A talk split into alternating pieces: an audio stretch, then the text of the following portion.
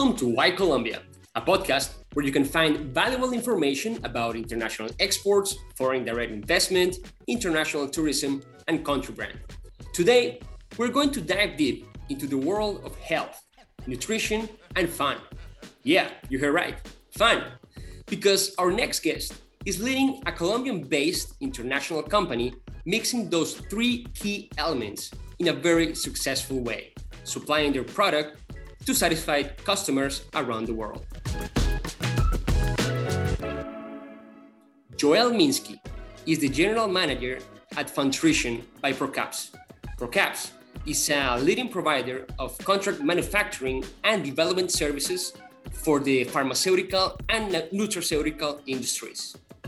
They announced recently that Funtrition a B2B platform for nutraceutical gummies manufacturing and development, has become a new division of the organization with a new brand identity, redesigned logo, and a new leadership. Joel, welcome to our podcast.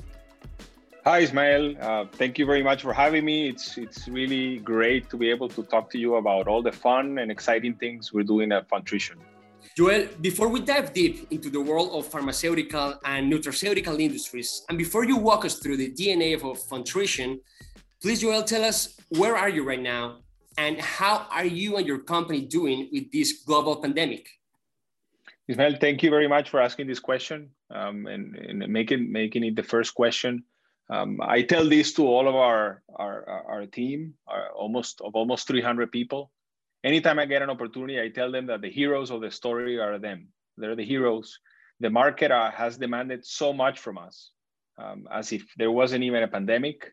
I mean, we're fortunate that demand has been so high, but at the same time, it's been extremely challenging. And what the team has been able to accomplish is is is nothing short of heroic. Uh, uh going through all the different challenges, and right now, our focus is really to work really, really hard to ensure each one of these 300 people um, is and stays healthy as well as their immediate families. They've, they've done so much from us, uh, for us throughout this last year. Um, and our focus is to make sure that they stay healthy and can continue being heroes uh, in this story. Joel, any lesson that you have learned from this pandemic that changed the way you used to work? Yes, many lessons. I think if I can if I can list two, the first one, and I think more important one is how critical it is to have a great team and a great group of people. Uh, I think uh, we're very fortunate at Funtrition and very lucky to have a great team. And that makes a huge difference, especially when when you go through times as difficult as these. You know, the uh, every team is great when things are going great, but when it, when it gets difficult, that's when real teams and a real human uh, group of people uh, comes out and, and delivers. The second one is, is something I've heard for many years from the best companies in the world where, where they always have a plan B, a plan C, a plan D, everything in terms of business continuity. And I think at this point, we can all uh, pretty much guarantee that no company in the world, no matter how good they were, was ready for something like, like is happening now and like it has happened in the last 12 months as a result, I, I think that the most important lesson, the second most important lesson I have learned is that we have to have the ability to react quickly, to make quick decisions, to adjust as we go, to be dynamic. Um, we've shown how resilient we can be, and that is extremely powerful for, for any business, more than any plans you can make. Wow, that's very, very interesting. Okay, let's get started. How can you define Funtrition and how it was born, Joel? Funtrition, if I can describe it in a sentence, I'll, I'll define it by its purpose. Our, our purpose is having fun while reinventing global consumers' well-being through innovative nutritional experiences. Uh, it was born really but by, by taking what used to be a plant and a technology offering by the Procaps group and turning it into a business and everything that that entails. We, we recognize that there is a, a, a big enough market out there for what we do and, and we just needed to align some of our processes to the requirements of our customers. Um, that combined with our DNA of very high quality standards in the ProCaps group is the, really the perfect combination. Um, in the last year, we have successfully diversified and scaled our offerings in all around gummy technologies and, and also broadening our global expansion. We have new customers across different countries. And today we're bringing to the world breakthrough gummy technologies and especially on, on the experience around the gummy, not just the product itself. So in that case, Joel, um, it is commonly said that when we do our jobs and, and have fun at the same time, the results are better. Uh, Funtrition name suggests nutrition and fun, as you just said. So is that a, a correct assessment? It's, it's a perfect assessment. I, I, I don't think it, it's a surprise that what we manufacture brings happiness to consumers. Nothing better than people just consuming a gummy and then uh, getting nutrition out of it, right? That's, that, I think uh, the sweetness of a gummy, the chewiness of a gummy. Um, but we're taking this to a completely different level by prioritizing fun, like you said. Um, it's the basis of our culture, the organizational culture, and with the people that we're calling funtritioners being our number one priority. Um, funtritioners. That's funtritioners. That's yes. very interesting. Uh, yes, go ahead. Go ahead, please.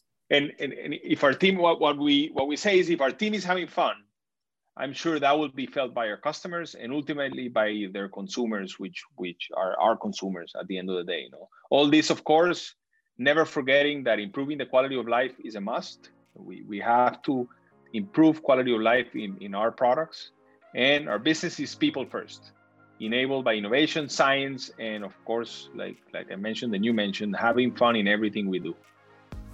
Excellent, excellent. Joel, what can you tell us about the needs of the different markets and, and customers, and how are you delivering in a different and better way than, let's say, other companies? This is this is a very key element uh, in, in, in, in the life of Funtrition and why we have decided that the gummy will always be the main character. Consumers are, I don't know about you, but I'm exhausted of traditional formats tablets, capsules, and and there's now a term called pill fatigue, which which is really what consumers are feeling. They're tired of the the, the common the, the capsule, the tablet, and they're looking for much more convenient and friendly ways of supplementing themselves. Uh, we're of course taking this to a different level, um, emphasizing the experience. So it's not only uh, the gummy, uh, because the gummy, there's many people that do gummies, but but the experience delivered by our gummy will be the most important element. Uh, so it's not just it's sweet, and I like it. Um, it's it's it's nutrition. We believe in taste. We believe in convenience. We believe in a in a great experience, and all of these together um, should be delivered on on on our product. There we always promise our customers that good nutrition does not have to be boring anymore. It's it's much more than just the simple, boring nutrition. Uh, Joel, uh, gummy vitamins market is uh, gaining more relevance every day, and we have seen it in different in the marketplace. We see it in social media. We see it in traditional media. Uh, it is correct to say that adults and young adults, let's talk about millennials, Generation X, are moving from conventional pills to gummies because it's fun and attractive. And also, do you see that shift growing in the upcoming years? Yes, that, that's definitely the case. Consumers are becoming a lot more demanding. Um, they don't just want an active, they don't want uh, a speech. Again, going back to that same pill fatigue, it's becoming more and more relevant. No? In that sense, gummies is an ideal fit uh, for that as long as they don't become commoditized, which is what Funtrition is staying away from. So uh, there's going to be a point where the gummy is going to be commoditized and and unless you reinvent yourself which is what Funtrition is doing and we focus on that experience um, you're going to be just one more and you'll eventually become the pill. So we, we're we're definitely focusing on the experience versus the actual product itself. Let's talk about your global market growth where do you see Funtrition expansion which are those markets where you consider a great opportunity to enter, for example, I don't know, Asia or Europe or, or here closer, Canada, Mexico, and why? Yes. So the, right now, the most mature market in the world is obviously the U.S. market, and and and we've grown significantly um, in the last couple of years in the in the U.S. But the growth will continue to happen on specialized products. So again, commoditized products, We we don't want to fight uh, that battle. Um, we're gonna go with new actives, uh, things that are not easily found in a gummy. Our our our R and D team is is constantly working on figuring out how to put it on a gummy. Um, the rest of the world eventually, and it's already starting, will catch that gummy bug, and and we'll we'll begin to see high growth rates in the next five years. Canada and Asia already started, like uh, like you mentioned, both both uh, regions. Um, and are going to be the first ones to begin to catch up. Europe is next. I mean, there's definitely a lot going on in Europe uh, around gummies. And the last one will be uh, uh, Latin America, um, not because of the consumer, but because regulatory wise, it takes a little bit longer um, for, for things in the, in the product development cycle and, and registration on the different agencies. But overall, in the next five years, all of these uh, areas, all of these regions are, are going to see significant growth rates, and, and those are the areas that we're at, we're we're uh, focusing on. Perfect, perfect. Joel, um, the National Association of Entrepreneurs and the Colombian magazine uh, Dinero, they rank ProCaps, the motherboard of Funtrition, number seven among the 242 companies in its uh, fourth edition of the Corporate Innovation Ranking. What do you think made the company achieve this very important position? It's it's a great question, um, Ismael, and then and and it's also that DNA that Funtrition shares uh, from Procaps very proudly. So so Procaps uh, started itself began as a dream of bringing that this innovative dosage form, the soft gel, to the masses, especially in the in the Latin American market that did not exist. So Procaps was in itself the whole concept was really that dream. In the process, of course, it has continuously reinvented itself, uh, multiple patents, and, and innovation is really at the core of this. I think the success is, is mainly driven by the environment that has been created um, where it's okay to fail as long as you dare to try something new. And that's what's important. The, the, the environment is, is, is set up and the, the, the knowledge is shared and people are trained to dare to try something new to say what they're thinking and it's okay to fail. It's it's uh, i think we we have failed much more times than than uh, than we've been successful and that's the key to it. I mean at the end of the day and we have it as as a as a slogan um, we try to live every day um, with the slogan where we dream it we do it. So anything that you dream um, uh, we, we we're gonna figure it out and we're gonna make it happen. And that's part of our daily lives and that's part of our dna this is i mean once you stand in the middle of of procaps headquarters it's, it's an environment uh, that it's really very inspiring to see because you see it on every meeting you see it on every communication you see it on all the conversations around around the, the group.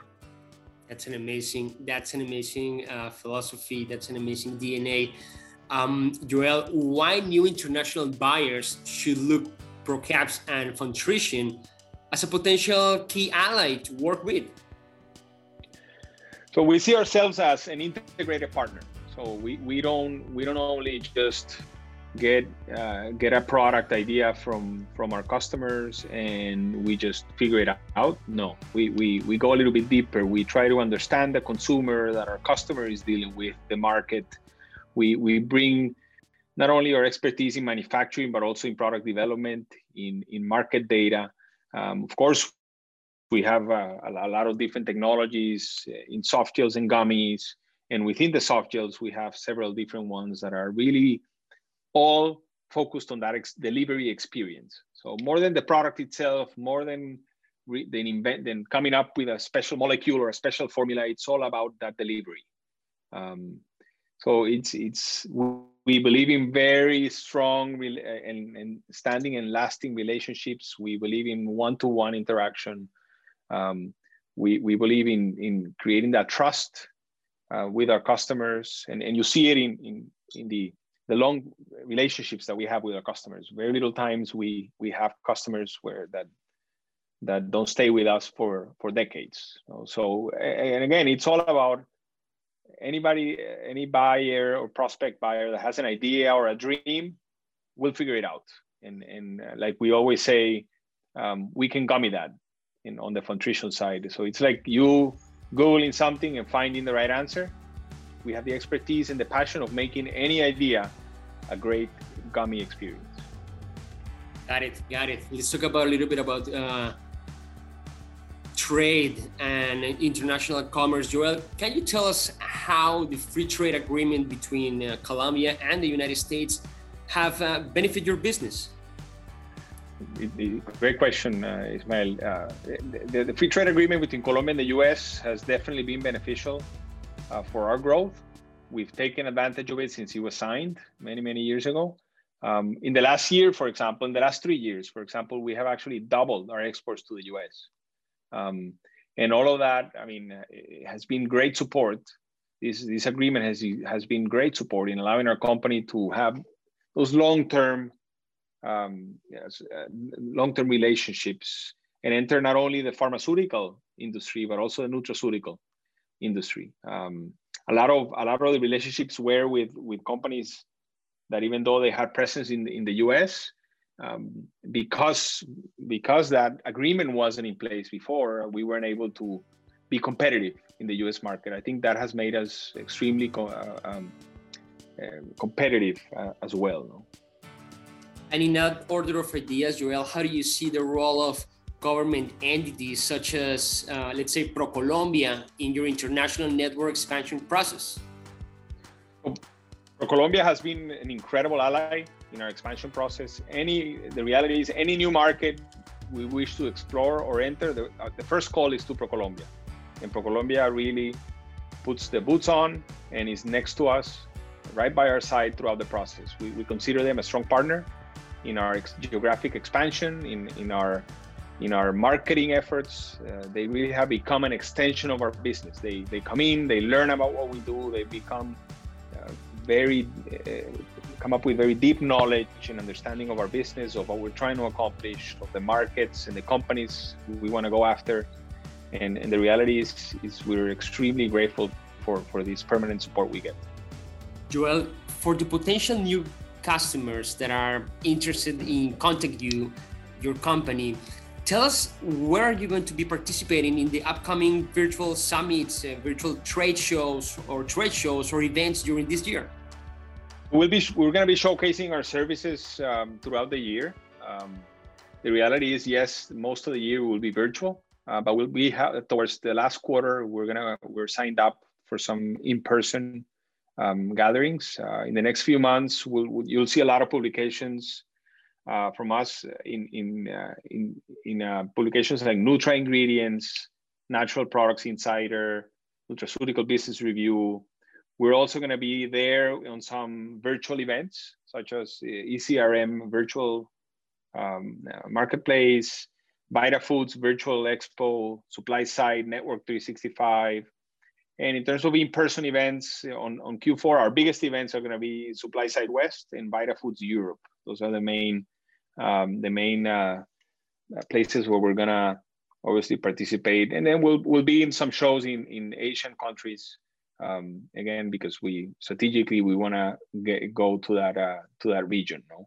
Through our own, our own platforms as well, our website, our social media, we're gonna be keeping everybody up to date we're to have webinars we're to have different events and and i think all of that will will uh, will help our any any potential new customers reach us last question and we really appreciate your time joel i understand that there's a new product coming soon with a very strong social media strategy you just mentioned a social media digital strategy what can you tell us about it we we, uh, we we cannot share many details yet because it's a, a little bit of a one of a special secret for now on the details. But it is what exactly what you said. It's uh, it's we're coming up with with a product line through one of our companies in the U.S.